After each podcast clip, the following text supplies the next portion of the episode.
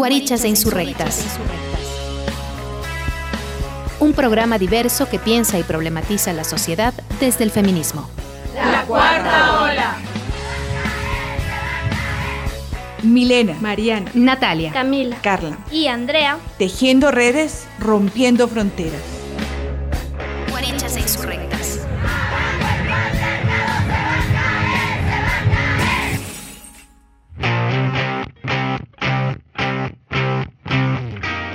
Buenas tardes. Qué gusto encontrarnos, Guarichas e Insurrectas. Les da la bienvenida a una emisión nueva, a una emisión desde el confinamiento todavía. Nos encontramos más de 100 días ya en esta situación. Algunos o algunas se han adaptado eh, de forma más consistente. Para otras personas todavía nos es difícil no poder estar cerca de nuestros seres queridos, de nuestras actividades, del trabajo, ¿no? En lo que a mí respecta, extraño mucho el aula empezamos ya, vamos a cumplir casi un mes de clases a distancia a través de medios digitales y aunque no nos ha ido tan mal en la preparación de las clases y también en la utilización de las plataformas, nunca es lo mismo. Creo firmemente que el proceso de enseñanza-aprendizaje depende del compartir, depende del intercambio, de la cercanía, pero en todo caso esperamos eh, que el próximo semestre, porque ya nos han dicho que este semestre lo vamos a seguir manejando en esta modalidad, esperamos que el próximo podamos retomar en nuestras actividades cotidianas, sobre todo en el aula. En mi caso, el día de hoy les he traído información sobre la desesperanza de vida un indicador que es parte de una campaña para conocer cómo se encuentra la situación de maltrato y vulnerabilidad de las personas de más de 60 años. El edadismo, es decir, la discriminación a las personas simplemente por su edad, es una problemática que ya se venía visibilizando antes de la pandemia y a propósito de esta época se ha agudizado. Eso nos preocupa mucho. Hice, calculé mi desesperanza de vida. En el programa vamos a ver de cuántos años se trata. Si bien el estudio aplica más a una realidad de España, bien podría ser un ejemplo para un cálculo o para el cálculo de un indicador que nos pueda llevar hacia políticas públicas dignas para nuestros y nuestras adultas mayores. Les damos la bienvenida. Iniciamos a una edición más. Recuerden que nuestro programa llega gracias a la radio de la Casa de la Cultura Ecuatoriana y los días viernes también y nos retransmite Radio Frontera La Voladora. Un gusto también llegar a ustedes a través de nuestro canal de Spotify. Ha sido muy chévere encontrarnos con que se han eh, descargado y escuchado varios programas. Eso es una muy linda noticia. Así que bueno, sin más, bienvenida. Soy Natalia Angulo Moncayo. Muy buenas tardes, muy contenta de acompañarles un programa más de Guarichas de Insurrectas. Mi nombre es Carla y a lo largo de la tarde de hoy les presentaremos una pequeña nota para saber cómo se encuentra el proceso de adopción en nuestro país, para posteriormente centrarnos y concretar un poco más sobre cómo es el proceso de adopción en madres, padres que pertenecen al colectivo LGBTI. Hola, hola, mi nombre es Mariana y estoy con ustedes una tarde más para discutir temas importantes aquí en Guarichas. Muy buenas tardes, les habla Milena Almeida de Guarichas Insurrectas. Un jueves más con ustedes. Este día he preparado una entrevista con una querida amiga, Felisa González, que nos hablará sobre la situación de adultos mayores. Tendremos música y especialmente preparada para Felisa algunas cancioncitas de los Beatles. Que tengan ustedes buena tarde y qué gusto contar con su compañía. Buenas tardes con todos y con todas. Yo soy Andrea. Bienvenidos a un programa más de Guarichas e Insurrectas. El día de hoy, por nuestra parte, hablaremos sobre el estado de los procesos de adopción para las parejas del mismo sexo y cómo el Estado ecuatoriano debería garantizar y agilizar dichos procesos. Eso y muy buena música les trae hoy Guarichas e Insurrectas.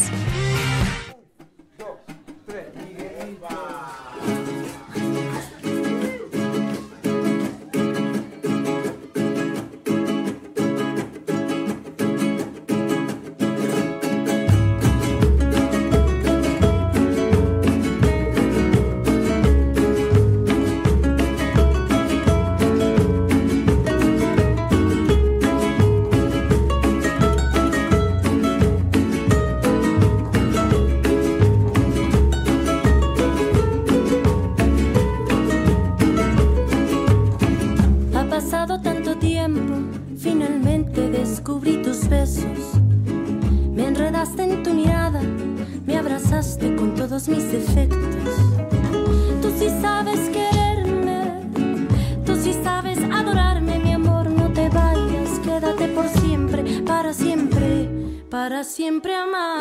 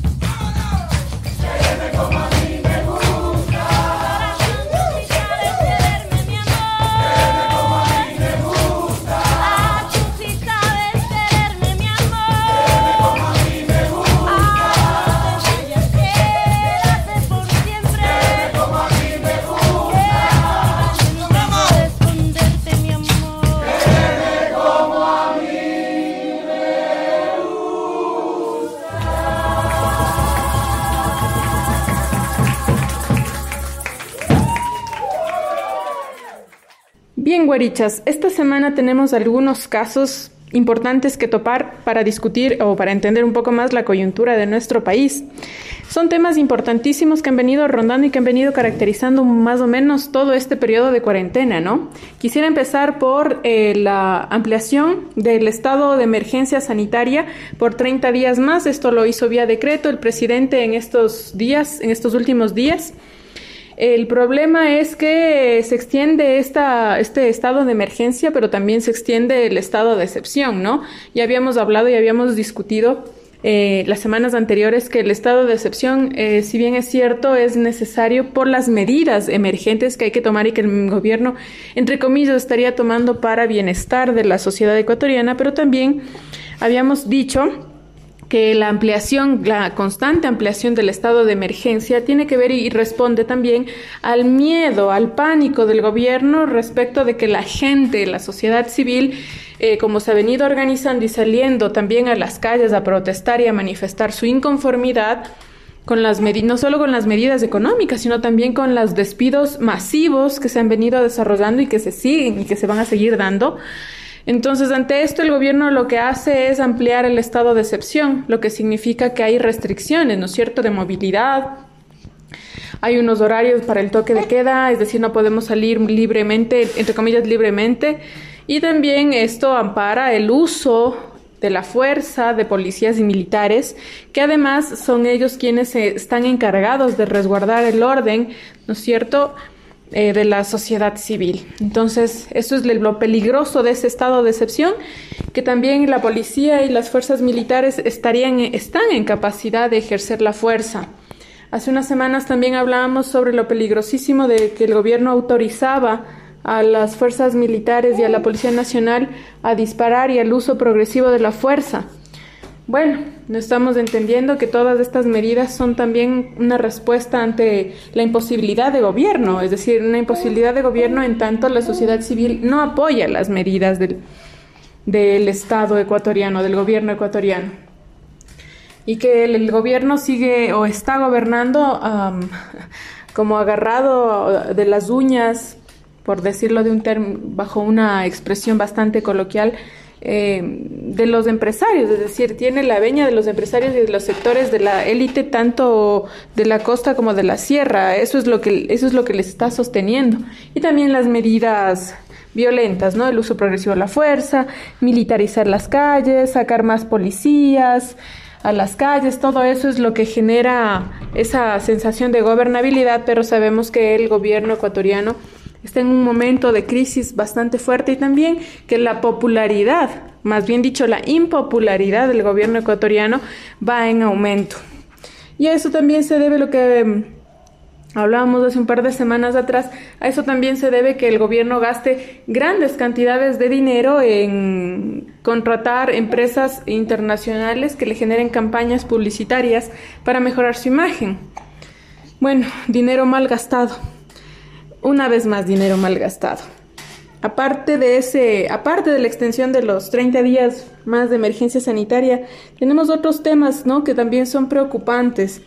Em, y quisiera también topar un poco el tema del reajuste del precio de la gasolina. Bueno, esto ya habíamos, ya lo habíamos visto hace unas un par de meses atrás cuando se habló de la libera, liberación del precio de la gasolina. Eso significa que como el precio del barril del petróleo se autorregula con el mercado bajo el mercado internacional, porque ya no somos parte de la OPEP. Recuerden ustedes que el gobierno actual de Moreno tuvo la maravillosa idea de afiliarse, de salir de la OPEP, que es una institución, una instancia internacional que regula el precio del barril del petróleo y que más o menos generaba cierta estabilidad, ¿no es cierto?, para que el mercado no sea quien imponga el precio del barril del petróleo, sino que los países que estaban dentro de esta organización de una u otra manera se protejan un poco ante esas caídas abruptas, ¿no es cierto?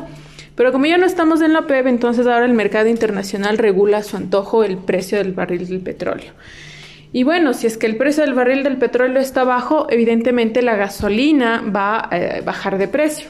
Pero si va, las, eh, si va subiendo el precio del barril del petróleo, significa también que el precio de la gasolina y de los combustibles en nuestro país va a subir. Ese es uno de los grandísimos contras de la liberalización del precio de la gasolina, ¿no? Y que el gobierno actúa, el gobierno lo, lo va tomando como, como una medida que favorece a la sociedad civil. Quizás ahora que está bajo el precio del barril del petróleo sea favorable, pero vamos a ver cuando suba el precio, cómo nos va. Y eso también genera, genera entorpecimientos en las economías locales, pues, ¿no? Si sube el precio de la gasolina, sube el transporte y suben los alimentos que son transportados del campo a la ciudad.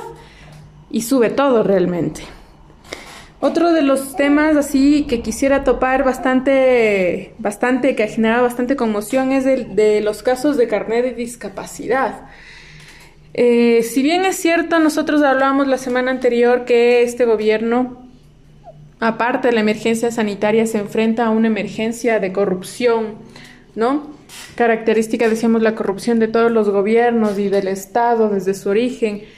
Pero también estamos viendo como casos ya demasiado escandalosos de corrupción. Es decir, teníamos, o te, sí, tenemos aún todavía el caso de Bucarán y de la familia Bucarán vinculada a empresas fantasmas con Daniel Salcedo a cargo, eh, vinculadas a la Contraloría General del Estado, al gobierno y a varias instituciones del gobierno, pues ahora tenemos otro, otro temita importante y también complicado de tratar, que son los carnets de discapacidad. Y resulta que ahora tenemos jueces, futbolistas, asambleístas, políticos de todas las bancadas ¿no? Y grandes personas, entre comillas, grandes personajes de la política nacional vinculados a este nuevo caso de corrupción. ¿Qué significa tener un carnet de discapacidad?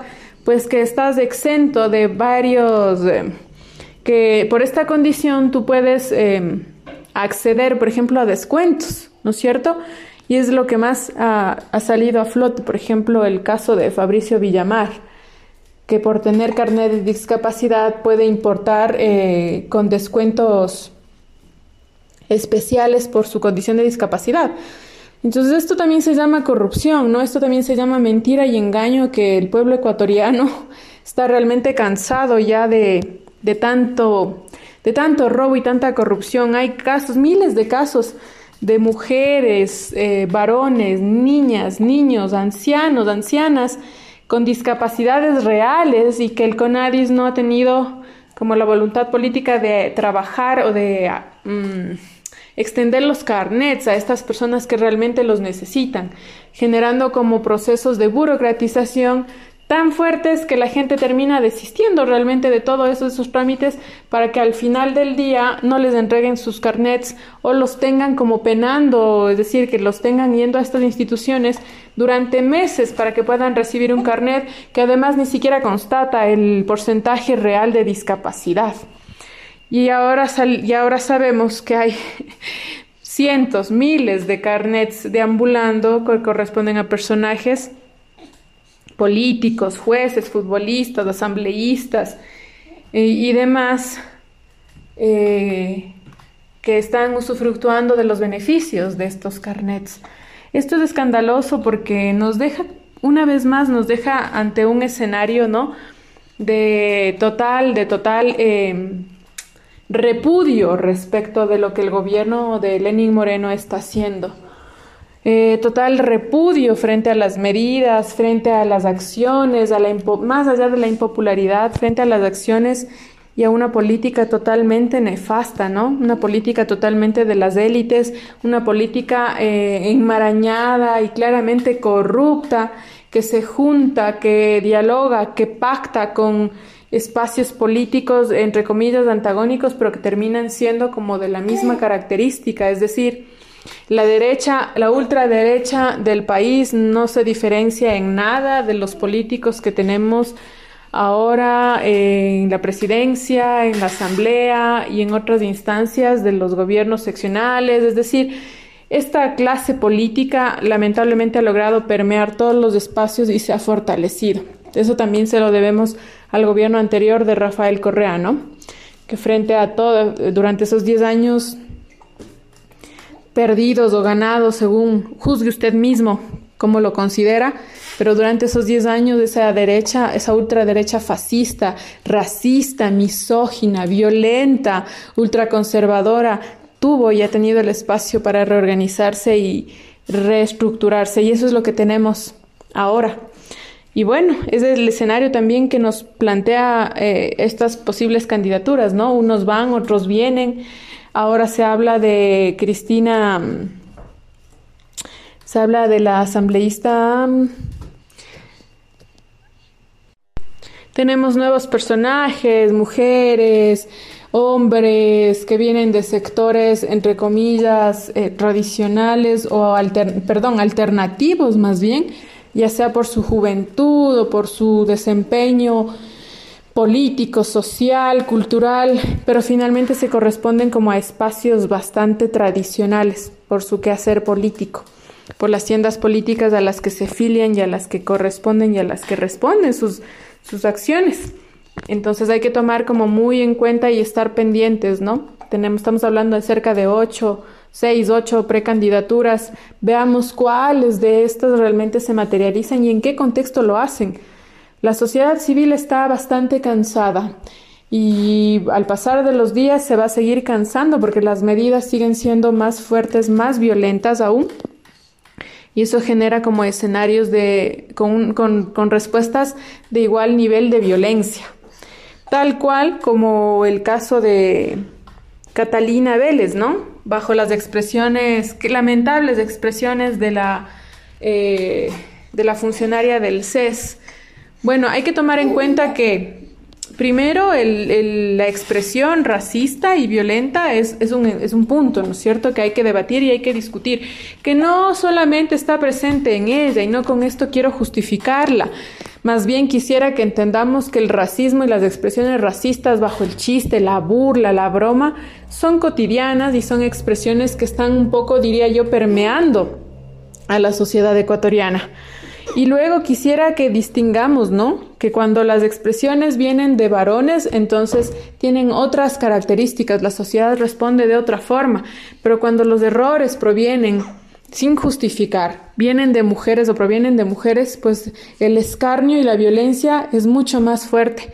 Entonces sí habría que tomar como con pinzas estos elementos. No justifico las expresiones violentas y racistas de esta mujer, pero también hay que tomar en cuenta que cuando vienen de mujeres la respuesta de odio y de rechazo es mucho más violenta, ¿no? Entonces violencia con violencia no soluciona nada. Más bien deberíamos analizar como sociedad qué es lo que hacemos para eh, terminar o erradicar con estas prácticas tan racistas y violentas, machistas, misóginas, de, desde, todos los de, desde todos los lados. Porque eso lo que hace es fomentar como más, exacerbar más el odio, ¿no?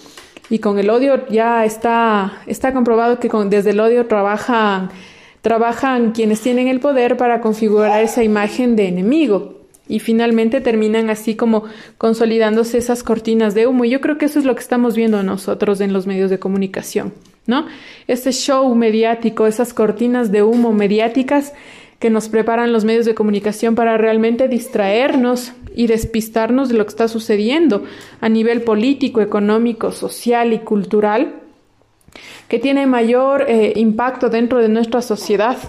Entonces hay que tener mucho cuidado y no dejarnos llevar por esos por esas cortinas de humo o esos falsos o esas falsas coyunturas y que más bien hay que ir como analizando de fondo lo que está detrás, ¿sí? Este sería como la, el, tiempo queda bastante corto para que podamos discutir, dialogar, pero bueno, ahí dejo como algunos elementos que van marcando, ¿no? Ciertos elementitos que van marcando y caracterizando la coyuntura semanal de nuestro país Quizás en algún momento podamos hacer un programita o un segmento más amplio para poder discutir también eh, con un poco más de elementos lo que va sucediendo desde, desde no solamente a nivel nacional, sino a nivel regional también, porque a nivel latinoamericano el tema de la emergencia por COVID está marcando unos escenarios bastante complejos, ¿no? Y políticamente estratégicos también para quienes desean sostener el poder y la hegemonía del mundo. Eso ha sido todo. Seguimos con más segmentos, más música y más temas importantes para charlar.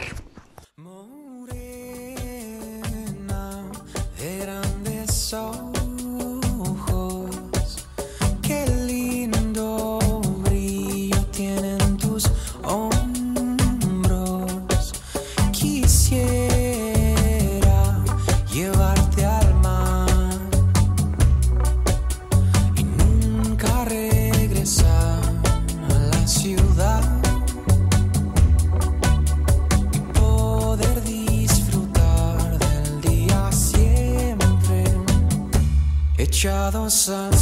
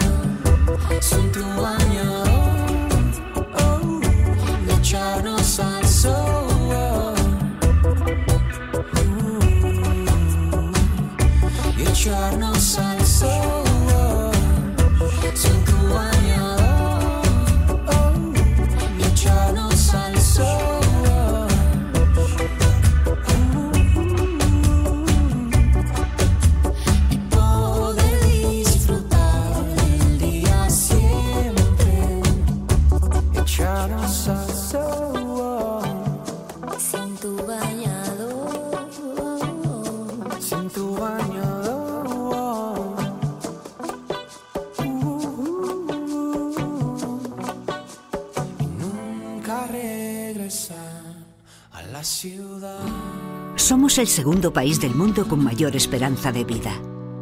¿Suerte? Bueno, a lo mejor es algo más que eso. Quizá el secreto esté en nuestra manera de disfrutar la vida, en nuestro solecito, en lo bien que nos alimentamos, o quién sabe, tal vez tenga más que ver con la gente con que lo hacemos. Shh. ¿Y si el secreto está en las siestas que nos echamos? Lo cierto es que vivimos mucho y muy bien. O eso creíamos. Porque cuando nos hacemos mayores, esa esperanza se acaba convirtiendo en desesperanza de vida. Porque con la edad, la sociedad nos aparta. Nuestras opiniones dejan de contar y el maltrato se vuelve habitual. Pero si tenemos tanta vida extra, ¿por qué no vivirla mejor?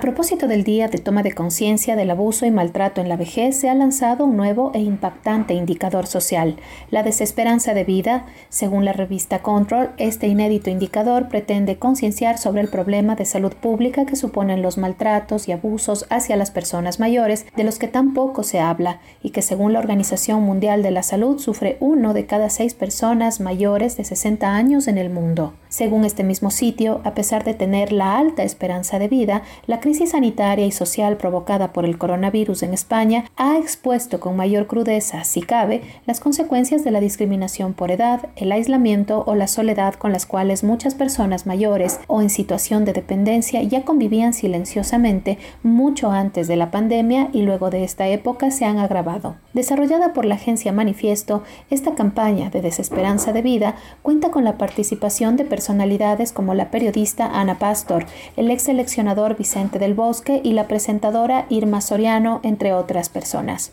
Las piezas de lanzamiento incluyen spot de 60 segundos, tres gráficas, una cuña de 20 segundos, piezas digitales y la web desesperanzadevida.org como eje de la campaña. Ahora bien, desde Guarichas e Insurrectas calculamos este indicador.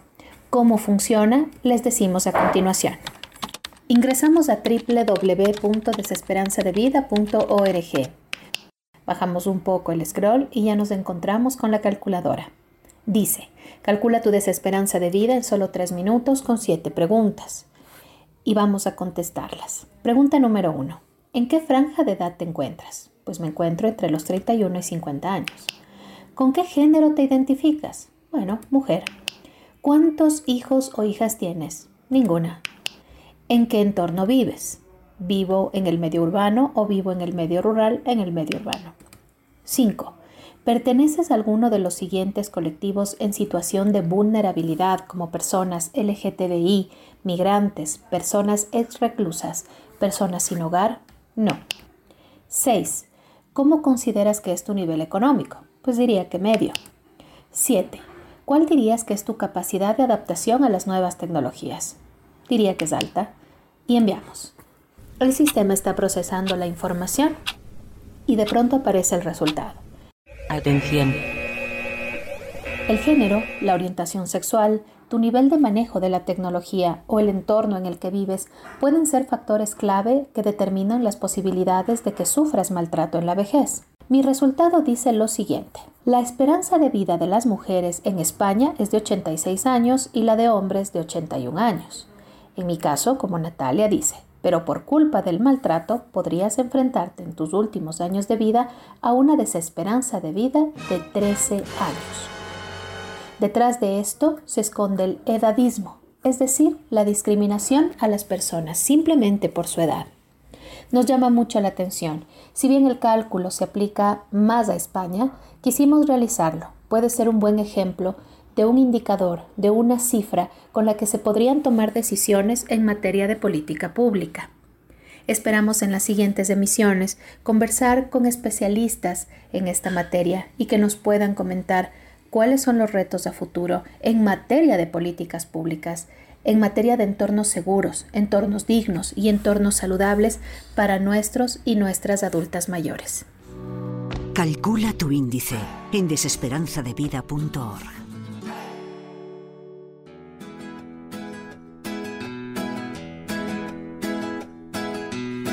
Vuelve a despertar la lluvia en mí, derramando toda su raíz sobre el papel. Vuelven a caer sobre la piel del que va esperando por nacer. Estás aquí. Mientras tanto busco las palabras que me cubran esta herida, que me alejen más de ti. Y la soledad me va creciendo con la niebla de este invierno que no puedo resistir.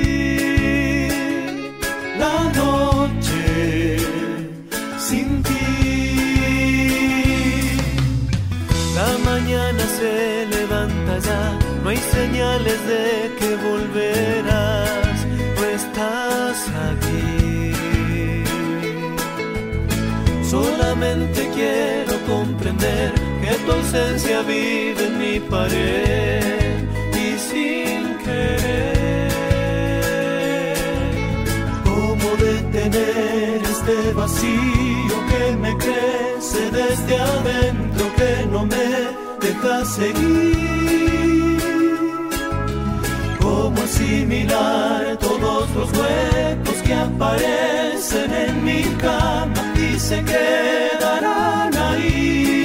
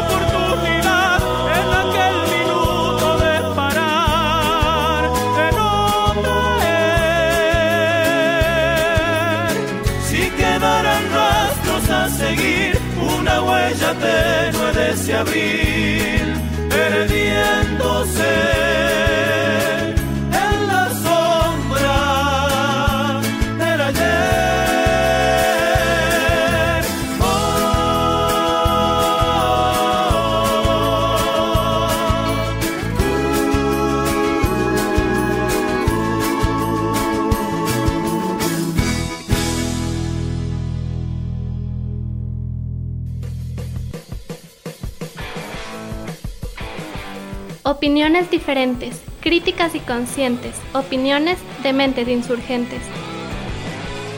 Bueno, continuamos en Guarichas e Insurrectas. Qué gusto poder conversar con una colega, amiga también. La conocí en el doctorado hace unos poquitos años en Mendoza. Eh, ella es María Teresa Viedma Ríos. Ella es egresada de la Universidad de Cuyo, de la Facultad de Ciencias Políticas Sociales. Es licenciada en Trabajo Social, se especializó en Gerontología Comunitaria e Institucional esto en la Universidad Nacional de Mar del Plata, en la Facultad de Psicología. Actualmente cursa el quinto año de la carrera de doctorado de Ciencias Sociales en la Facultad de Ciencias Políticas y Sociales de la Universidad Nacional de Cuyo. Y aunque su recorrido es mucho más amplio, que lo iremos mencionando a lo largo de la entrevista, la hemos contactado porque el tema que nos viene preocupando ya desde hace varias semanas, desde hace mucho tiempo incluso, porque antes de la pandemia veíamos, veníamos refiriéndonos a la situación en la que se encuentran las y los adultos mayores, principalmente las mujeres, esta al ser una radio revista feminista, lógicamente tiene como estas especificidades, estos enfoques, y ahora con la pandemia, situaciones eh, de discriminación, de abandono, de necesidades que se han acrecentado y han dejado ver todavía los retos y los desafíos en materia de políticas públicas efectivas para este grupo poblacional. Marité, qué gusto, bienvenida. Gracias por atendernos. Hola Natalia, gusto mío de escucharte de nuevo después de tanto tiempo y me alegro muchísimo de este espacio que han construido. Gracias, Marité. Quizás una pregunta general para que podamos como gatillar otros, otros temas ya, ya en concreto, ¿no?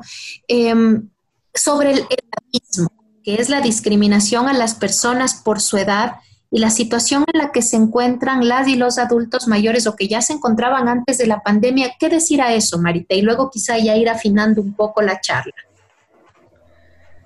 A ver, eh, el edaísmo tiene que ver, o es una noción que alude a, adjudicar eh, valores, características, atributos, tanto positivos como negativos, por el solo hecho de ser una persona mayor. En este sentido, se espera, especialmente, y entrando ya en tema de género, se espera que las mujeres adultas mayores, las, entre comillas, abuelas, se encarguen del cuidado de, niñas, niños y adolescentes, en este caso, ¿no? En general, si bien está, este término alude al, al, concepto de personas mayores, el edadismo implícito, también se puede atribuir a la mediana edad, donde se espera que las mujeres sean las principales cuidadoras, tanto de niñas, niños, adolescentes, personas con discapacidad, pero también de los adultos mayores de la familia. En este sentido, eh, Marité, estábamos leyendo mm, sobre una campaña que te la había comentado sobre el cálculo de la desesperanza de vida. Es decir, estas condiciones de abandono, de situación de falta de necesidades, soledades, de afectos, digamos que son parte de un, de un, gran cálculo que si bien es parte de una campaña, sí deja ver un poco em, que todavía hace falta mucho por hacer eh, por, por, abuelitas, abuelitos, etcétera, eh, en todos los países. ¿Cómo estamos? ¿Tú has podido acercarte a este fenómeno en, en, Latinoamérica quizás o, concretamente en, Argentina? Mira, poco, la, la, verdad es que poco me, me, me he estado entrando en este tema, sí que, a ver, se observa eh, en general, hay que hablar de distintos niveles de violencia ejercida sobre las personas mayores, eh, las violencias que tienen que ver con, cuestiones estructurales, la falta de accesibilidad a bienes y servicios, y por otro lado el maltrato físico, que son víctimas eh, por, parte de la familia o algunos organismos públicos en realidad eh, da, mucha pena eh, ver que la situación de abandono en general, eh, la falta de políticas públicas, no, no hablo de Argentina que ha sido pionera en este sentido, siempre falta, obviamente, y, y en términos de discusiones, siempre están las políticas públicas acá en Argentina, pero la falta de acceso efectivo a una jubilación, pensión digna, a, esa franja es un, indicador de violencia importante para las personas mayores, ¿no? Y afecta a las mujeres, que son las que en general están en el mercado de trabajo en negro, eh, o están al cuidado de las familias, por lo tanto no pueden realizar aportes. Los sistemas de aporte a las jubilaciones son diferentes en cada país. Eh, pero bueno, eso, eso es un, tema importante a considerar a la hora de observar el, tema del abandono específicamente al cuidado de las mujeres, ¿no? Adultos mayores. En el caso concreto de, la pandemia o en el contexto eh, en concreto de la pandemia, ustedes han podido, como especialistas en estas áreas, me refiero, han podido identificar que eh, han empeorado estas problemáticas. Nosotras quizás hicimos esta afirmación por las mujeres adultas mayores que tenemos cerca, ¿no? Hemos visto muchos casos de amigas o de familiares, etcétera, que, se han quejado mucho y que sobre, el, hecho de que esta pandemia ha reflejado las, la situación de vulnerabilidad y de las violencias a las que tú acabas de hacer referencia, ¿no? Sí, mira, hay un estudio de Ricardo Yacob, que es el, doctor Yacob, es, un especialista de la UBA, eh, mi director, además de tesis doctoral, y hay un estudio muy interesante que él ha publicado hace poco que, tiene, que, refiere a, que las personas mayores afrontan con mayores, con mejores recursos eh, psicológicos el tema de la pandemia y el confinamiento. Justamente porque en esta edad también se entiende que las cosas son pasajeras, nada dura para siempre, ni lo bueno ni lo malo. Entonces, también eh, en, una encuesta que se hizo se, detectó que el nivel de salud y de, salud mental eh, de las personas mayores eh, no se ha visto tan deteriorado como en otras franjas etarias. Ahora, las, circunstancias que, llevan ese, ese, confinamiento, las circunstancias familiares, socioeconómicas, culturales, hacen la diferencia obviamente a la hora de contar con los recursos necesarios para poder alimentarse adecuadamente en este contexto, las redes sociales, no solamente las redes virtuales, sino las redes que, puedan acercar una compra a una persona que está con dificultades motrices para poder caminar o ir al supermercado, eh, sin correr los riesgos que esta franja tiene, ¿no? Ante la vulnerabilidad con esta enfermedad, eh, tienen marcan una diferencia importante a la hora de, poder cubrir las necesidades. Por otro lado, las personas que, están solas eh, se ven muy afectadas si no tienen esta red social que las contenga, ¿no? tanto en lo afectivo como, como, en esto concreto de ir a hacer alguna compra de medicamentos o de alimentos. Y en esto eh, hay que destacar el trabajo de los centros de jubilados y de jubiladas que han manejado el tema de las redes virtuales con, mucha, eh, con mucho trabajo, con mucha dedicación. Y yo he estado asistiendo a algunos, algunos espacios donde hemos mandado muchísimas, nos hemos organizado con una red de gerontólogas y gerontólogos a nivel nacional. Eh, justamente somos docentes de una diplomatura y hemos dado eh, recursos de, trabajo, de estimulación cognitiva para que se distribuyan en estas redes. Eso ha sido bastante novedoso, bastante importante y, hemos mantenido un ritmo de acompañamiento en estos espacios muy, muy importante eh, para, especialmente para personas mayores que están solos.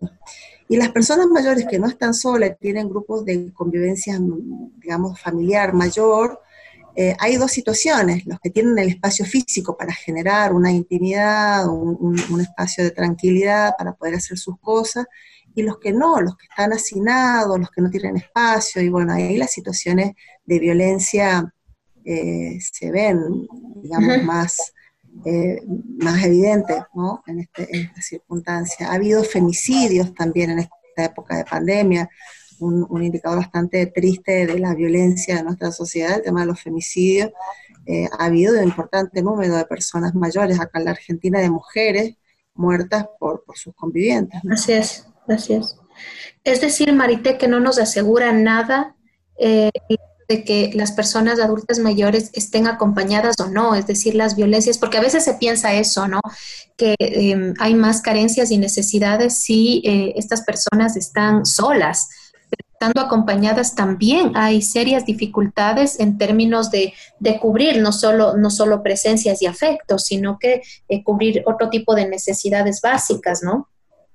Sí, tal cual. Mira, el, hay un tema que está vinculado al cuidado.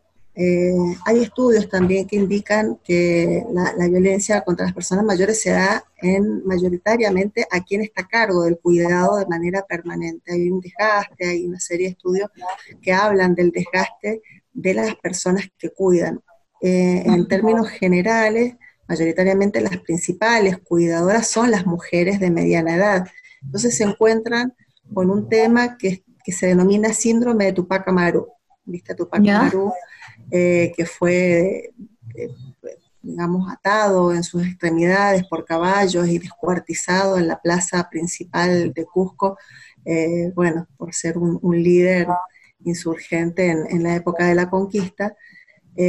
Muchas mujeres de la mediana se encuentran tironeadas por cuidar a los adultos mayores de la familia, por cuidar los niños, por trabajar ahora con el teletrabajo en la casa.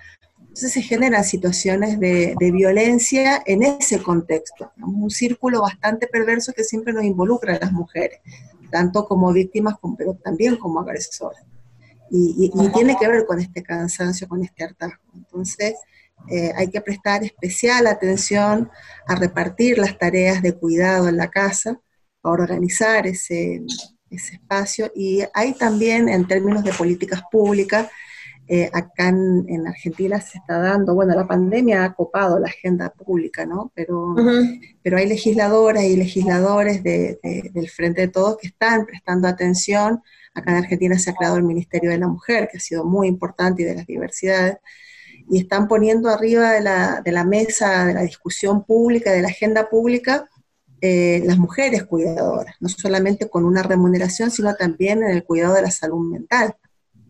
Tiene que tener eh, un descanso, tiene que tener la persona que cuida eh, espacios de, de, de, de, ser relevada esa tarea, esa responsabilidad de cuidado, eh, porque se dan estas situaciones también de violencia. Claro, pero esto es algo que no, no, no queda muy claro, ¿no? Cuando hablamos, hablamos de las tareas de, cuidado y, que lo hemos tratado varias veces en el programa, siempre hemos señalado estas responsabilidades que a veces recaen en la mujer, es decir, por más que tengas una familia con, no sé, cinco integrantes entre hombres y mujeres, pareciera que la responsabilidad automáticamente es transferida a, la mujer y peor cuando hay, digamos, algún apoyo económico en donde, digamos, que algunas personas dicen, bueno, yo ya estoy aportando con esta cantidad de dinero, lo otro ya no me corresponde y en realidad llega un momento, y quizás es en esta franja, como, como tú le llamas, en donde el apoyo económico, si bien es, es fundamental para subsanar varias necesidades, el estar ahí con las personas eh, adultas mayores o entender que las personas adultas mayores que tienen tareas de cuidado eh, se copan, se, se, se, estresan, se agotan, aunque no lo digan, es un tema al que hay que ponerle mucho ojo. Sí, mira, hay, hay un tema que es histórico y que, que dentro de, los estudios feministas y los estudios de género tienen, tienen mucho, mucha bibliografía que hablan de, de, cómo, cómo somos entrenadas desde muy pequeñas las mujeres para las tareas de cuidado. Yo siempre, cuando damos algún, alguna, algún espacio de reflexión crítica sobre estos temas, yo siempre digo a las mujeres, levante la mano a la que le regalaron una muñeca cuando éramos pequeñas, ¿viste? Y bueno, todas levantan la mano. ¿Y a quién le regalaron un camión? Bueno, nadie, ¿viste? A las mujeres. Entonces, desde muy pequeñas se nos entrena en este rol social y se espera en toda la sociedad eh, en, esta, en esta mirada también de, obligaciones propias del género, eh, se espera que las mujeres cuidemos. De hecho, eh, los estudios indican que las, principales cuidadoras de las personas mayores siempre es, digamos, la mujer que es cónyuge de una persona, de un varón mayor, y si, si es la mujer adulta mayor que está enferma, es la hija, Uh -huh. Y si esa mujer tuvo un hijo, es la nuera la que se ocupa del cuidado. O sea, siempre hay mujeres, o es la esposa, o es la hija, o es la nuera. Y después hay varones, ¿sí? O se contrata a una mujer cuidadora en general. Eso, eso, eso está, está bastante estudiado y, y bueno, hay que ponerlo arriba de la mesa porque también en el diseño de las legislaciones, digamos, hay una obligatoriedad también de cuidado parental eh, que, bueno, que se espera y los jueces, si bien la ley habla en, términos generales de líneas de parentesco, el juez al primera, la primera que apunta es a la mujer, ¿viste? cuando hay un examen de cuidado. Entonces, esto que voy a decir, bueno, los hijos ponen dinero y es la mujer la que se ocupa. Hay una cuestión histórica, cultural, que viene de nuestras abuelas también, de tener una hija para la vejez, de buscar la hija, de dejar a la hija menor que no se case para que cuide a los viejos. En Latinoamérica hay historias, todos tenemos la historia, las historias familiares hemos, hemos visto, o, uno ahora le empieza a, encontrar sentido a estas conversaciones que uno escuchaba de más pequeño, ¿no? Así es, así es. ¿Hasta qué punto, Marité, em, es el Estado el responsable de generar eh, espacios, digamos, junto con las políticas necesarias para que las y los adultos mayores vean, vean subsanadas estas, esta, esta gama de necesidades que ya hemos hablado, que no son solo económicas, sino de, afectos, de sentirse también todavía productivas, productivos, no sé si es la mejor palabra en este segundo, pero sí, digamos, con actividades que hacer. Hace poquito hablábamos con un equipo de acá de Ecuador que trabaja cuestiones de emprendimiento y yo les decía que alrededor del emprendimiento, que también hay muchas críticas sobre la palabra incluso de emprendimiento, pero se ha configurado una especie de público directo de que quienes pueden emprender son las y los jóvenes. Es decir, poco se habla del emprendimiento en la tercera edad o en la mediana edad. Es decir, también acá es como que vamos, vamos generando espacios que son como patrimonio de otras edades y no necesariamente ah, los adultos mayores. Entonces yo digo, ¿hasta qué punto el Estado es el responsable? Porque si la familia no se ocupa, también medio complicado que lo digamos eh, asúntese, o sea, quédese, esté pendiente de su padre o de su madre. Eso, eso sale ya de toda posibilidad de control, de, gestión, si se quiere, pero ¿hasta qué punto el Estado es el responsable? Mira, yo creo que ahí estamos atravesando, ya veníamos con esta ola feminista, con, con, empezar a plantearnos las mujeres, el rol social, el espacio, y, nuestros lugares, ¿no? De, en, la construcción de una sociedad distinta, eh, lejos del patriarcado, ¿no? Como, como sostén ideológico de, las condiciones político-económicas. Eh, el Estado es la configuración de las decisiones sociales, las políticas públicas son el reflejo de, lo que la, la, sociedad define, de alguna manera hablamos de los estados democráticos a través de elecciones. Votar o no votar es una decisión política. Eh, ir, a, ir a, no sé cómo es en Ecuador el sistema democrático, pero en otros países el, voto no es obligatorio. Entonces, bueno, si no es obligatorio, vos no te haces responsable después de esas decisiones que se toman. ¿no? Eh, en Argentina es obligatorio el voto, vamos a votar y bueno, eh, hay una actividad política consciente el Estado como, como va a ser responsable en la medida que refleje la actividad política y la conciencia política que tengan los ciudadanos y las ciudadanas. Primero, primero en ese sentido, ¿no? Somos todos responsables o corresponsables cuando ponemos el voto en la urna. Eh, y en esto la construcción es de abajo, ¿no? No esperar a ver a quién elijo, sino también constituirse sujeto o sujeta político. Eso por un lado. Eh, hay, hay, condiciones que la sociedad, a través de un Estado, de una estructura que contiene estas decisiones sociales, es responsable, pero también hay una órbita que es individual. Decimos la sociedad configura y, nosotros configuramos a su vez esta sociedad, pero también hay una forma individual en que cada uno, cada una llega a un punto a tomar decisiones. Y en esto, en lo particular, yo trabajo bastante con personas en los espacios de formación de la, de la mediana edad, sobre todo para avisar de lo que se viene, porque también en esto de, de, que la vejez es, es un estado lejos de, de, mi situación de 20, de 30, de 40, de 50 años. Va a llegar en algún momento, parece que uno se recibe de vieja o vieja a una determinada edad, cuando se jubila como espacio de bisagra. O no, viste que ahora se va corriendo, entonces tenés, bueno, los 70, pero la gente está bien físicamente. Ahora, ¿cuáles son las decisiones que estamos tomando de manera individual a los 20, a los 30, a los 40, a los 50, para poder tener una vejez plena, no solamente en el espacio, en la órbita económica, que por ahí eso puede ser una decisión que los estados nacionales puedan facilitar eh, en clave de desarrollo social, ¿no? Y de, acceso a las oportunidades de, del usufructo de bienes y servicios de toda la sociedad, sino en, en cuestiones por ahí particularísimas, fumar o no fumar, elegir qué comer, soy consciente cuando elijo alimentos, voy al supermercado, como compro comida chatarra, o voy al mercado, eh, a la feria de proximidad, donde le compran las productoras, campesinas, campesinos, indígenas, productos agroecológicos. Eh, soy consciente de lo que como, soy consciente de lo que pienso, qué, qué canales de televisión consumo, cuáles son mi, cuántas horas yo dedico a internet, cuántas horas dedico a caminar, a mi salud física. Esas son decisiones que no dependen de, del Estado, digamos. Son decisiones de la responsabilidad individual y creo que esta pandemia nos ha llevado a dar una oportunidad de estar en nuestras casas y de, poder prestar atención a lo que cocinamos, a lo que comemos, a pensar nuestros vínculos con nuestras familias, eh, con nuestras parejas, si queremos o no queremos estar con, la pareja que tenemos, o no queremos, o, nos encanta estar solas. Yo creo que ha sido un gran momento de, de repensarnos, ¿no? está bueno cumplir ocho horas de trabajo, culo, silla, está bueno, eh, o, está bueno el teletrabajo que, me permite tener ciertas libertades, regular algunas otras cosas, pero por otro lado yo pago la luz, el internet y, el espacio físico.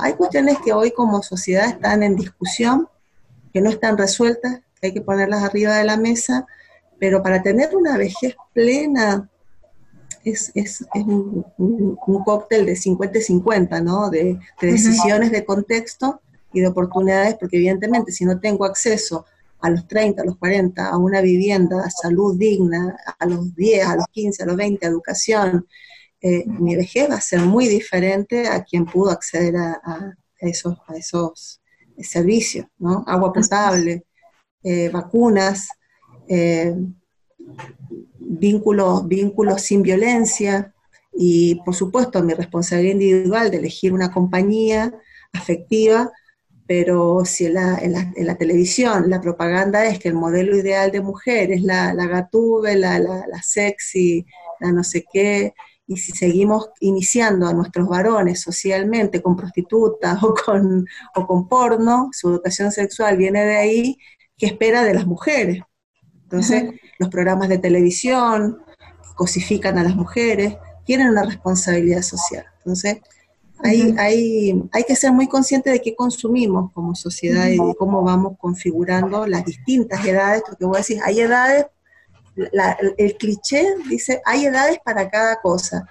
Desde la perspectiva gerontológica decimos que no, que vos podés estudiar a los 70 y recibirte a los 90 si querés hacerlo, enamorarte, eh, por supuesto, tu cuerpo cambia, pero, pero hay decisiones que uno puede tomar en el marco individual, pero están condicionadas en gran medida de estas decisiones de contexto social. Así es. Eh, Marité, una pregunta quizás final, pero que se abre, ¿no? Porque yo te hablaba de esta campaña que ha creado este índice de desesperanza de vida y entre otras cosas considera como seis o siete eh, digamos, criterios para la construcción de este, de este indicador. Y estaba, por ejemplo, si has tenido hijos o no, si perteneces a algún grupo social en estado de vulnerabilidad, población LGBT, alguna población migrante, eh, temas de raza, etcétera. Eh, otra pregunta tenía que ver con tu acceso eh, o tu capacidad de adaptabilidad a las tecnologías de información y comunicación. Y bueno, bajo otras preguntas más, digamos, que te van generando esto. Yo realicé el índice, obviamente es aplicable a España, pero eh, me salía ahí que tendría una desesperanza de vida de 13 años. Y cuando yo me detenía a revisar estas preguntas, si es que has tenido hijos, sobre todo me llamaba la atención esta, la de los hijos e hijas, la de, eh, la de pertenecer o no a un grupo que se considera vulnerable y eh, el tema de tecnologías, ¿no? Y yo hacía eso cruzado con otras variantes y me acordaba el ejemplo de acá cuando se abrió un portal para poder prestar servicios al, gobierno, al Estado. Y ese, ese portal era pensado para, otros grupos poblacionales, porque efectivamente había eh, iniciativas bien bonitas. Me acuerdo de unas señoras que querían prestar el catering a, eventos, pero no sabían cómo utilizar la plataforma para, para poder ser parte de este registro de, de ofertantes de servicios. Entonces digo, todas estas cosas en conjunto nos llevan a repensarnos, porque has hablado de que esta ha sido una época para, para problematizar algunas cuestiones, reflexionar en otras, pero ya venía desde antes estas, muchos de los problemas que ahora se ven con más fuerza. Mira, eh, el tema del acceso a tecnología hoy es la brecha digital, eh, y, eh, digamos, es fundamental el acceso en un mundo que está globalizado y, que muchos de los trámites eh, están digitalizados, declaraciones juradas, declaraciones patrimoniales, incluso el tema de la educación. Muchas universidades hoy ofrecen eh, carreras completas de grado y de posgrado online el tema de ahora de la acá en Argentina no hay no hay clases en ningún nivel. Entonces los chicos están todos trabajando a través de plataformas digitales. Constituye una brecha importante a la calidad de vida hacia la calidad de vida y el acceso a recursos. El tema de la población vulnerable obviamente si no tenés agua potable si no tenés acceso a una salud eh, digamos eh, digna es muy difícil tener una, una, una esperanza de vida con calidad, ¿sí? Y, el tema de, de, la población LGTBI más Q me parece que, que, es una población, los estudios indican que es una población que tiene una expectativa de vida de 34, 35 años. Y, y eso tiene que ver con, con, con factores sociales, son expulsados y expulsadas desde muy chiquitos de la casa, eh, la población trans, tienen, tienen que salir, prostituirse, bueno, todo lo que ya conocemos y tiene una expectativa de vida muy corta. Acá se está promocionando y en esto las políticas públicas son importantes el cupo trans en los espacios laborales.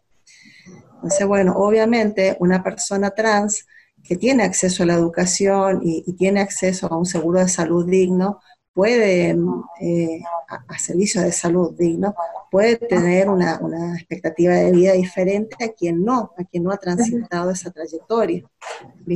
El tema de los hijos y de las hijas, eh, un embarazo siempre es riesgoso, también. También eso suma a, a muchas veces, y esto está también demostrado por estudios, eh, cuando uno mira las estadísticas, acá en Argentina hay, una base importante de estadísticas con el tema de brecha de género, la brecha laboral, las mujeres ganamos un, porcentaje importante, mucho menos que los hombres, los cargos jerárquicos, porque lo que te dicen también es, bueno, mira, en realidad eh, el puesto eh, este, puede cualquiera concursar. Sí, bueno, pero hablemos de techo de cristal y de piso pegajoso. Gracias, gracias. Hablemos de, mujeres que tienen doble jornada triple jornada laboral. Entonces, eh, cuando yo veo, lo veo en mi, en mi trabajo, ¿no? Los cargos dirigenciales, los que ganan más, los cargos de mayor remuneración son todos varones. Y, empezamos a poner en discusión también con, un movimiento desde lo gremial, yo además soy delegada gremial, eh, desde lo gremial, empezar a dar talleres de formación de género al interior de mi organismo, de organismo de ciencia y técnica, y, poner en, discusión las capacidades y, los criterios de selección, porque entre las cosas que se le preguntaban a las compañeras para un puesto jerárquico era cuántos hijos tenía y, si alguno de los hijos se enfermaba, qué iba a hacer, como si eso tuviera que ver con su capacidad de gestión en el puesto de trabajo asignado. Y otra cosa que, es muy sutil, pero que también la estamos observando, es en la convocatoria de puestos jerárquicos, solo de mayor remuneración, dice, se solicita eh, puesto para director de tal cosa, no dicen directora. Otro tema que tiene que ver con, con, los organismos de ciencia, que hay estadísticas acá. Otro tema importante, por ejemplo, es, dice, bueno, hay un cupo donde las directoras, hay ciertos organismos de ciencia acá que el cupo está garantizado porque 50, tiene que haber 50% de mujeres directoras y 50% de varones directores de investigación, ¿no? Resulta que cuando vos mirás esa estadística, decís, uy, mira, qué bueno, hay un 50 y un 50 Ahora, cuando vos vas a la otra estadística, ¿a quién le asignan la mayor cantidad de recursos para sus investigaciones? El, porcentaje es de 80-20. Ah, mira, mira. Entonces, claro, eh, hay, hay que seguir poniendo arriba de la mesa estas desigualdades. Obviamente el tema de los hijos, mientras no se nos garanticen eh, no se reconozca, no se garantice la igualdad de oportunidades, eh, el tema de los hijos es un tema importante en, el desarrollo de, las posibilidades de vida de cada una, ¿no? De las mujeres en este caso. No tenemos, no corremos con las mismas ventajas que los varones. Así es, muchísimas gracias eh, a Marité Bienma, una buena amiga, colega de Argentina. Nos conocimos en el doctorado, les decía al principio, ella es trabajadora social, está en su quinto año de doctorado y bueno, con ella hemos analizado temas complejos, me ha quedado a mí sonando mucho esto. Claro, no necesitas estar sola o solo para ser eh, sujeta o sujeto eh, de, violencias, eso por un lado, por otro lado también la responsabilidad individual y también que el Estado entienda las eh, políticas públicas tan necesarias que tienen que ponerse en marcha. Yo finalizo quizá con la anécdota de que me contaba una, amiga y me decía, mis papás, eh, sí, mi papá y mi mamá, iban todo el tiempo al banco, si era parte de su, de su dinámica familiar, ¿no? Ir al banco y sacar el dinero por, la caja de servicios, por la ventanilla. Y en esta pandemia se dan cuenta que no tenían tarjeta de débito, que no tenían acceso a la banca a través de medios digitales. Y, esto fue realmente un problema. Y ella me decía, mira cómo muchas veces hijos e hijas no, no prestamos atención a estas cosas porque las vemos, digamos, comunes, las vemos habituales, etc. Y no es sino en, estas, en estos momentos de emergencia y de crisis que se refleja, claro, que necesitas de todas maneras incorporar a la sociedad o pensar en formas alternativas para que los grupos sociales que no accedían o no acceden actualmente a sistemas, eh, a plataformas, sistemas informáticos, puedan tener el mismo, los mismos derechos y las mismas oportunidades. Muchísimas gracias, Marité.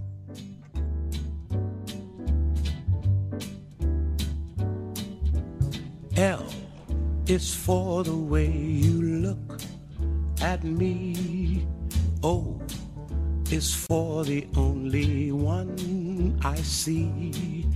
V is very, very extraordinary. E is even more than anyone that you adore can love, is all that I can give to you. Love is more than just a game for two. Two in love can make it. Take my heart and please don't break it. Love was made for me and you.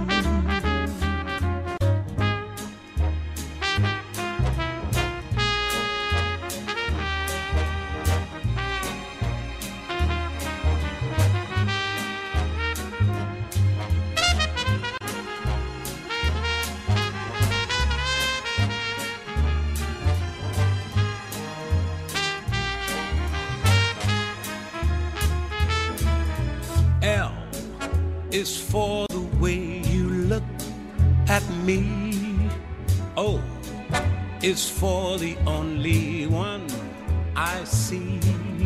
V is very, very extraordinary. E is even more than anyone that you adore can love. Is all that I can give to you. Love is more than just a game two. Two and love can't make it. Take my heart and please don't break it. Love was made for me and you. Love was made for me and you. Love was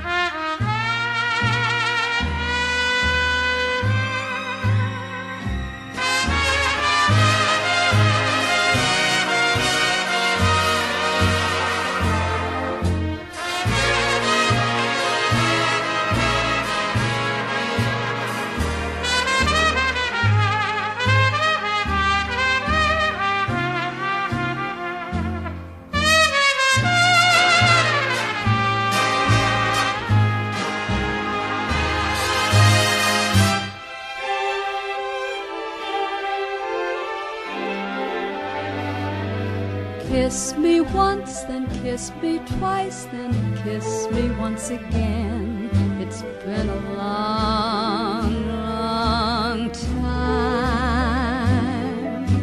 Haven't felt like this,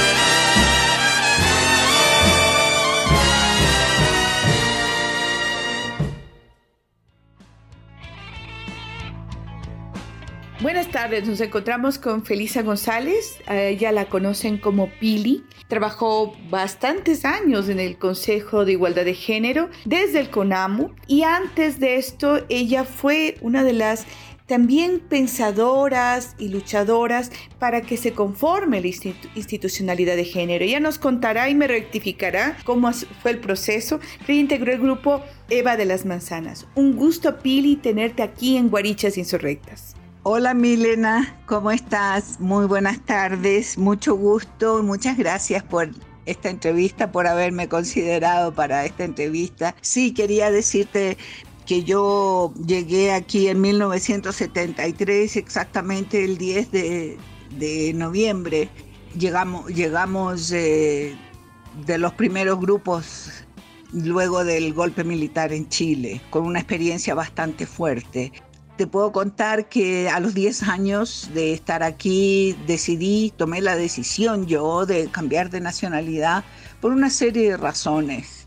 Entonces, eh, sí, y corroborando lo que tú dices, eh, formé parte del, eh, del primer grupo que se, que se atrevió a declararse feminista aquí en el país, porque en esa época era un casi un pecado mortal, era horrible, nos decían de todos los que ahora eh, se, se dicen, se dicen eh, progresistas que defienden, los derechos de las mujeres, en esa época nos atacaban por todos los medios posibles, pero interesante cómo han cambiado de, de parecer y de mirada a través del tiempo.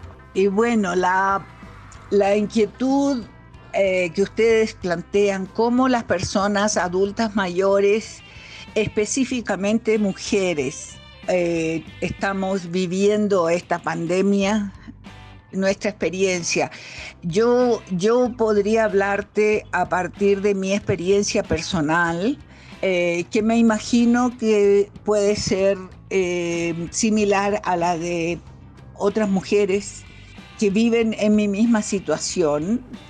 Yo vivo sola, soy, eh, mis hijos viven en eh, el extranjero y desde hace bastante tiempo ya soy felizmente divorciada. Y te puedo contar que eh, la soledad es mi amiga. Yo me llevo bastante bien con la soledad, entonces personalmente no me tomó mal esta situación de tener que estar en mi casa sin salir a la calle y, y, ¿cómo se llama? Y sin tener contacto físico con las personas. Lo que sí me ha, me, ha eh, afectado bastante es en la parte emocional en cuanto a la incertidumbre, porque yo soy persona que planifico con mucho tiempo, con anterioridad. Eh, tú sabes que las jubilaciones aquí son, son bastante, ¿cómo te podría decir? Son bastante restringidas, son bajitas, entonces hay que, hay que ver cómo, cómo te arreglas, cómo las, los otros ingresos que yo tenía de vender cositas por aquí, por allá, eh, ya no se podía llevar a cabo por, por la misma situación de aislamiento.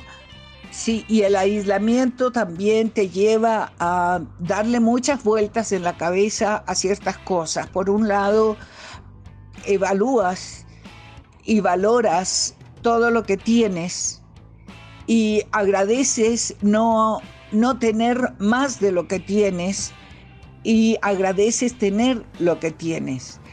Al menos en mi caso, yo no, eh, no me he visto en la situación de, que me enojara estar eh, aislada o que me, me, angustiara mucho. y como te expliqué, eh, lo que sí me produjo es como bastante ansiedad el hecho de no saber si es que iba, si es que podría ver, volver a ver a mis hijos o si es que voy a poder eh, volver a ver a mis amigas, a mis amigos.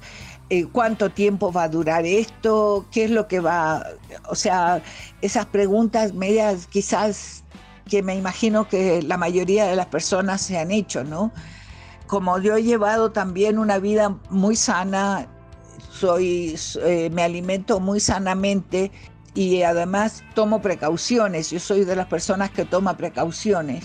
Entonces eh, me he cuidado mucho, tomo, tomo eh, eh, vitaminas, tomo mis medicinas, conversé con mi cardióloga para ver si es que podía seguir tomando aspirina o no, puesto que me enteré de que la aspirina te disminuye las defensas, ese tipo de cosas. Entonces yo he logrado, eh, ahora ya que estamos más de 100 días en, esta situación de, restricción de salida de, los hogares, he logrado como hacerme amiga con la situación.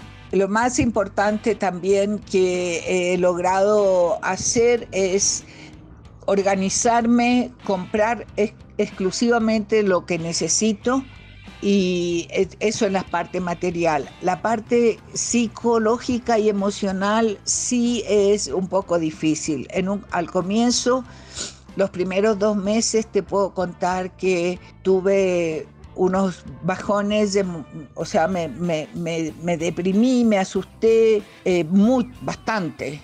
Es difícil, es difícil cuando estás sola tratar de, salir adelante solita en este tipo de cosas.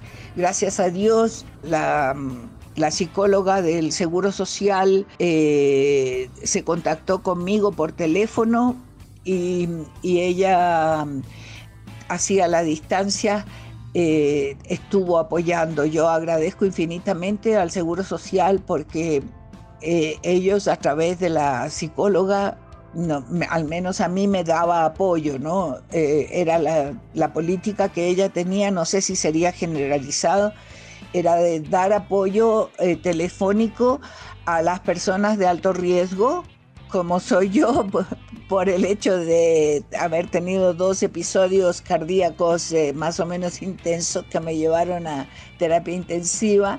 Entonces eh, soy persona que está medicada constantemente y, me tengo que cuidar, ¿no? Entonces, eh, como te digo, yo agradezco la gestión de la doctora Ana Ponce del Seguro Social que ella me dio apoyo por telefónico porque era lo único que se podía en ese momento y también te puedo indicar que yo siempre he sido una persona que me gusta tener mis manos y mi mente ocupada. Entonces yo hago rompecabezas, tengo rompecabezas de, de 2.000 piezas, tengo una colección de rompecabezas, eh, leo, veo películas, eh, ahora eh, con restos de tela que yo tenía porque eh, yo me traje mi máquina de coser desde Chile, que fue el único regalo que yo pedí de matrimonio, una máquina de coser. Entonces me gusta mucho coser y me puse a hacer mascarillas. Estoy haciendo mascarillitas con telitas que yo tenía aquí en la casa, cosas que, que estoy reciclando, blusas, eh, sábanas, eh,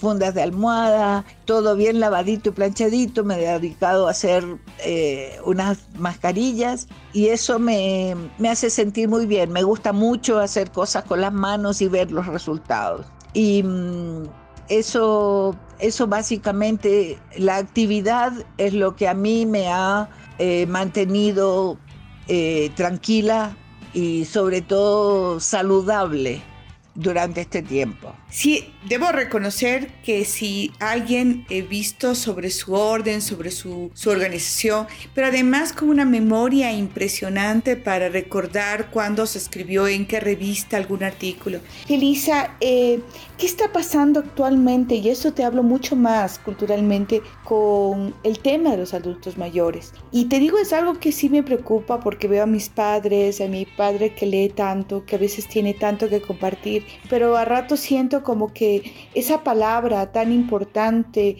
o que las culturas, eh, el espacio eh, del ritual y, de, y del conocimiento estén en, en, las personas adultas mayores, ¿cómo ves en este momento qué está pasando como sociedad?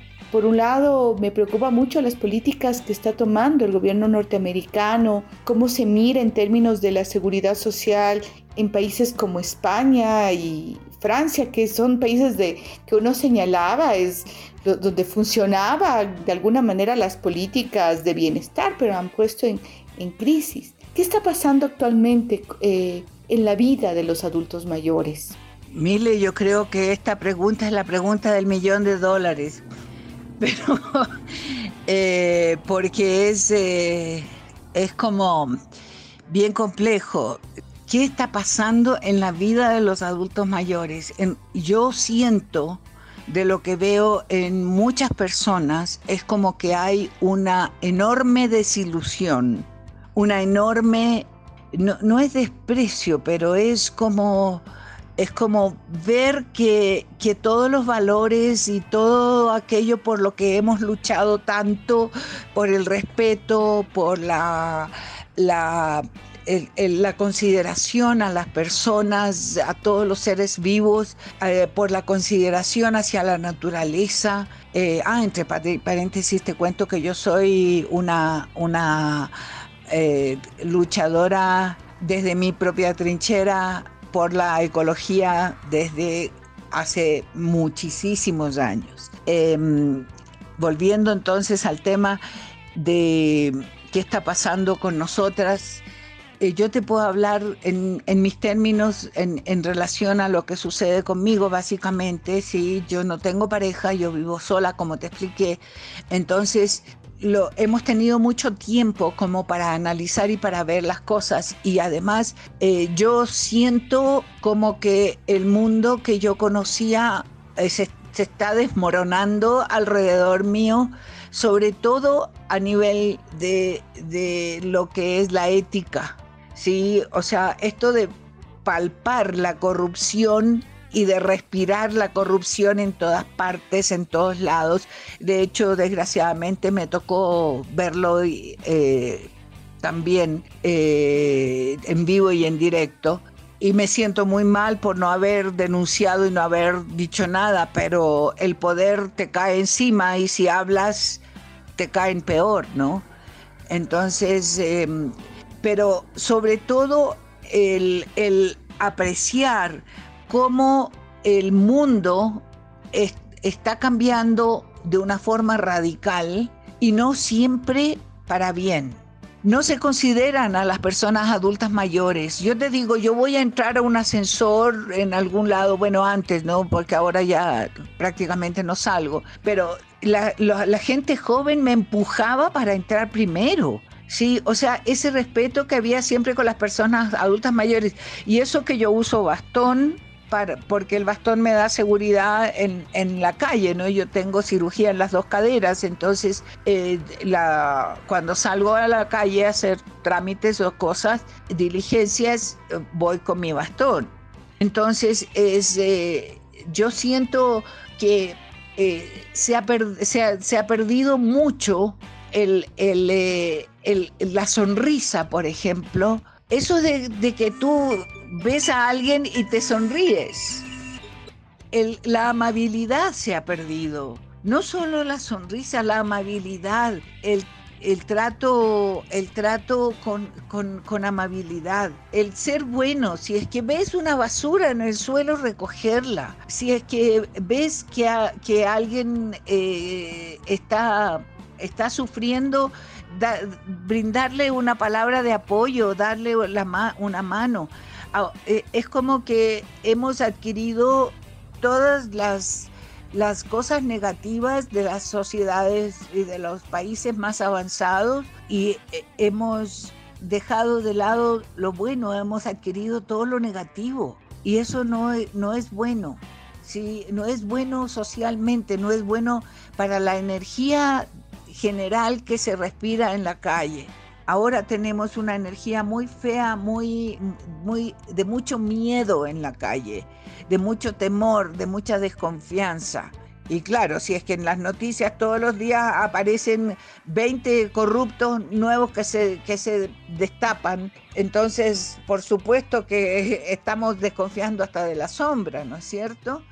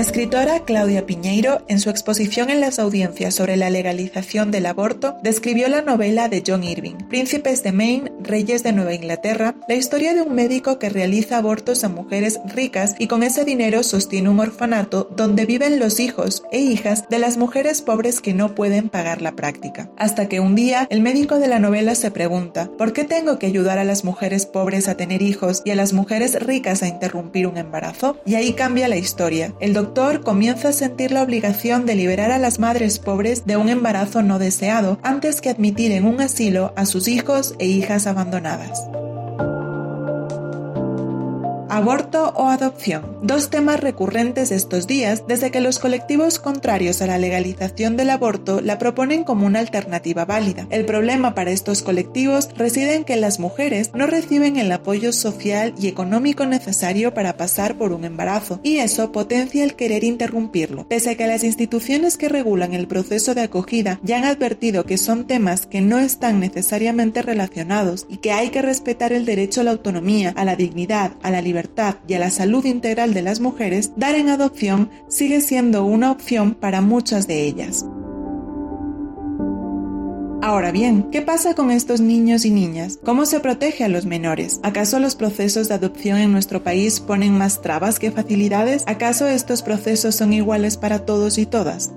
Las adopciones en Ecuador son reguladas por el MIES, Ministerio de Inclusión Económica y Social, y la Unidad Técnica de Adopciones, así como por el Consejo Nacional de la Niñez y Adolescencia. No todos los casos de niños y niñas en una casa hogar pueden ser asignados para procesos de adopción. Primero deben declararles en estado de adoptabilidad. La declaración solo se da luego de los informes de investigación que demoran varios meses e incluso años. Los engorrosos trámites para concretar estos procesos han sido el principal obstáculo para que los y las menores tengan un hogar que les proteja. Según el último reporte mensual del proceso de adopción realizado entre enero y abril de 2020 por el Ministerio de Inclusión Económica y Social, habían 66 familias en espera para que el Comité de Asignación Familiar acepte asignarles un hijo o hija adoptiva.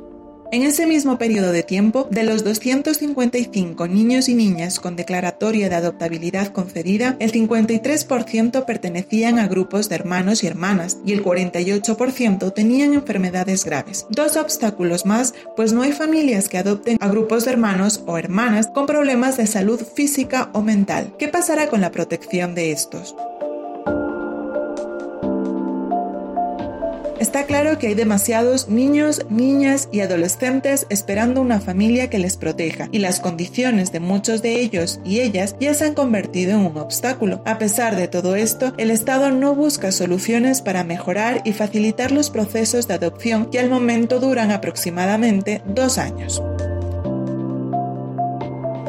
El Ministerio de Inclusión Económica y Social selecciona las mejores madres y padres. Según este ministerio, ¿quiénes pueden adoptar? Parejas o personas solas, capacitadas, idóneas, sensibles, comprometidas, con una visión de derechos para aceptar el rol de madres y padres adoptivos y adoptivas, dispuestos a asumir apropiadamente la crianza, protección, cariño, educación, salud, buen trato de sus hijos e hijas, contribuyendo con amor a la garantía de los derechos. ¿Acaso los padres y madres pertenecientes al colectivo LGBTI no son personas capacitadas, idóneas, sensibles y comprometidas que van a contribuir con amor a la garantía de los derechos de muchos niños y niñas?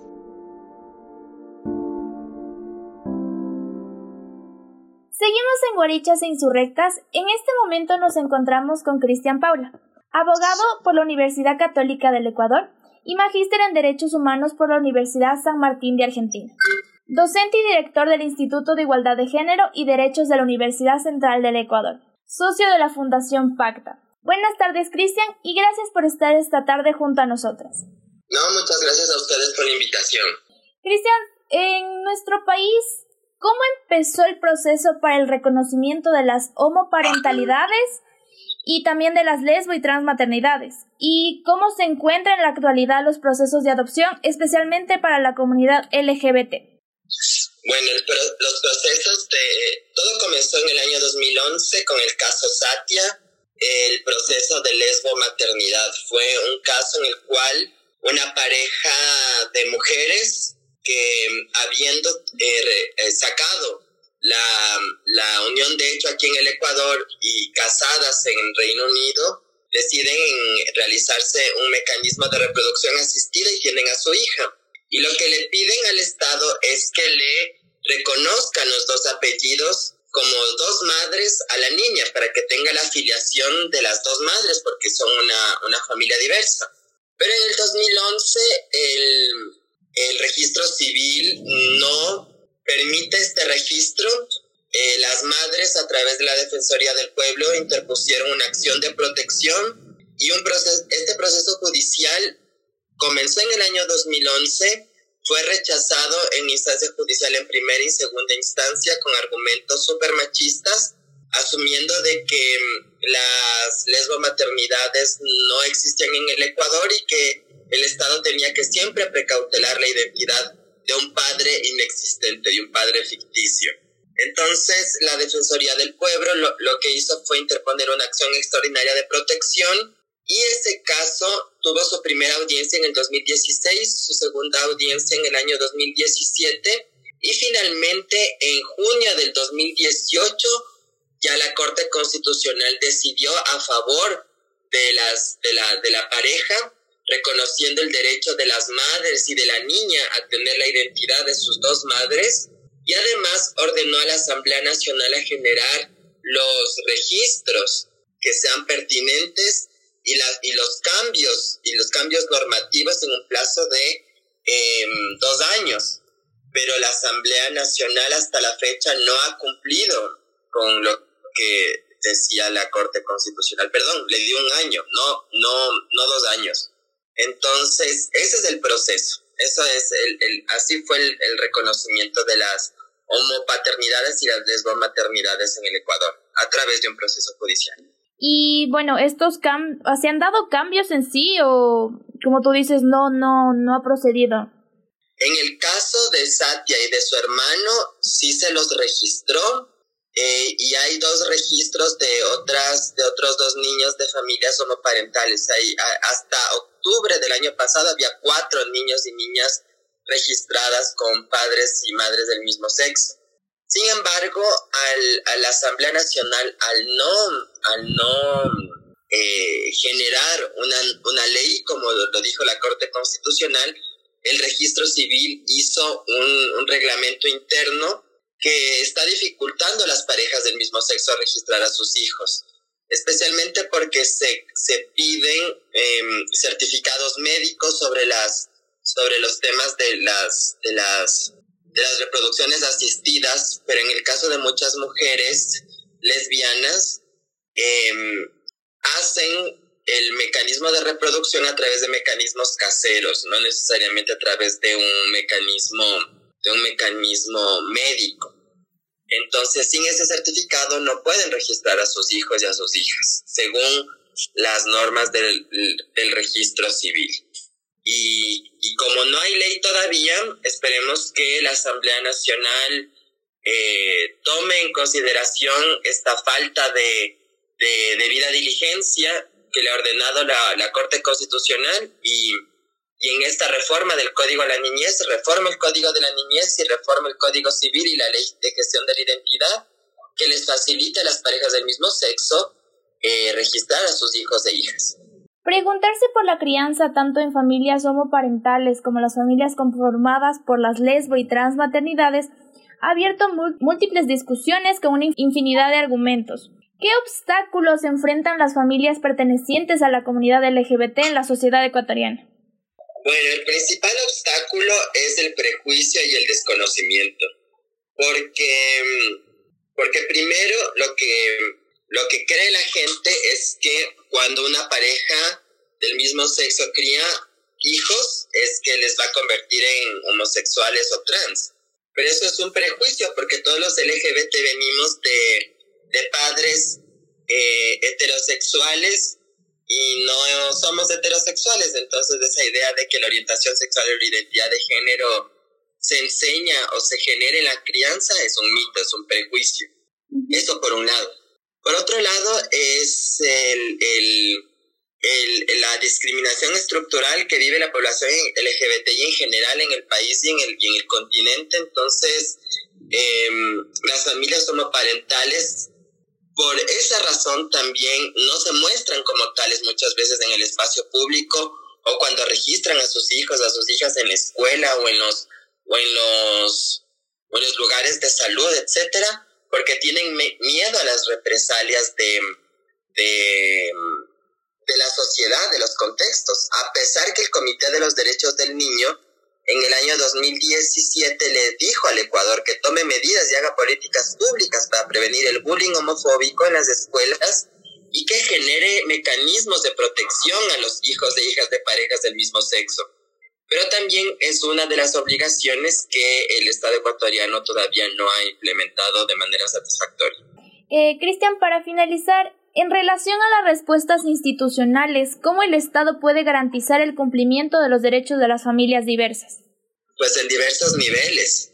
El Ejecutivo debería haber aprobado la política pública LGBTI que fue terminada en el año 2017 y que el presidente Lenin Moreno no tuvo la voluntad política de aprobarla. En esta política pública había una serie de, de estrategias, programas y proyectos para el acceso a derechos de la población LGBTI, entre ellos a las familias diversas y a los hijos e hijas de, de parejas del mismo sexo, en temas como educación, salud, etc.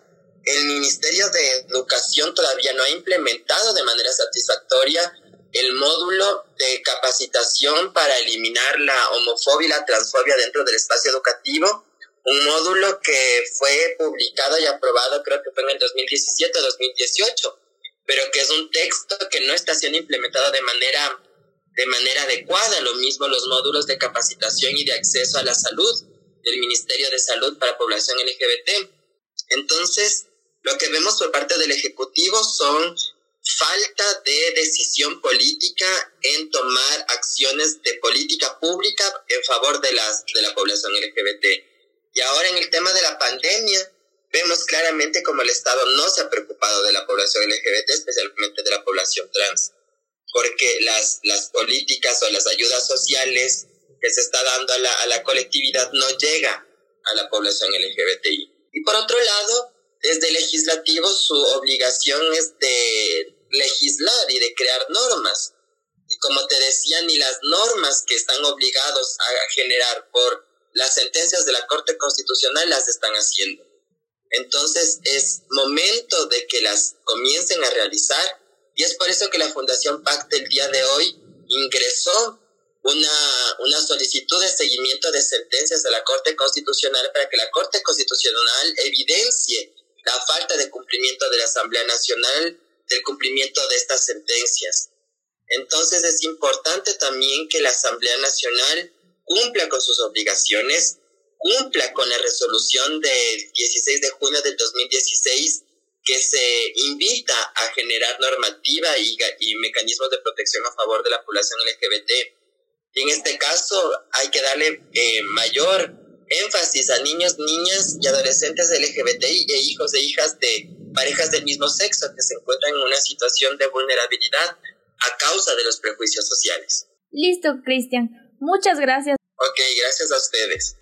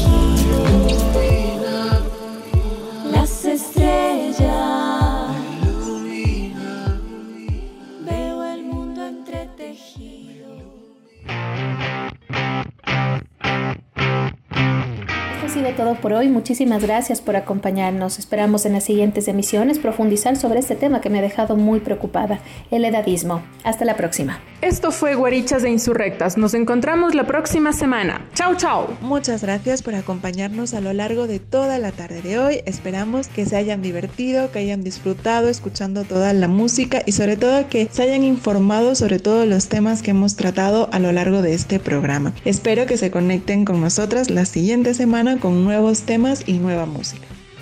Muchas gracias por estar una tarde más junto a nosotras. Siempre es un gusto acompañarles. Esto ha sido todo por hoy. Qué gusto haber compartido con ustedes. Estaremos la próxima semana. No lo olviden, cada día más guarichas y más insurrectas.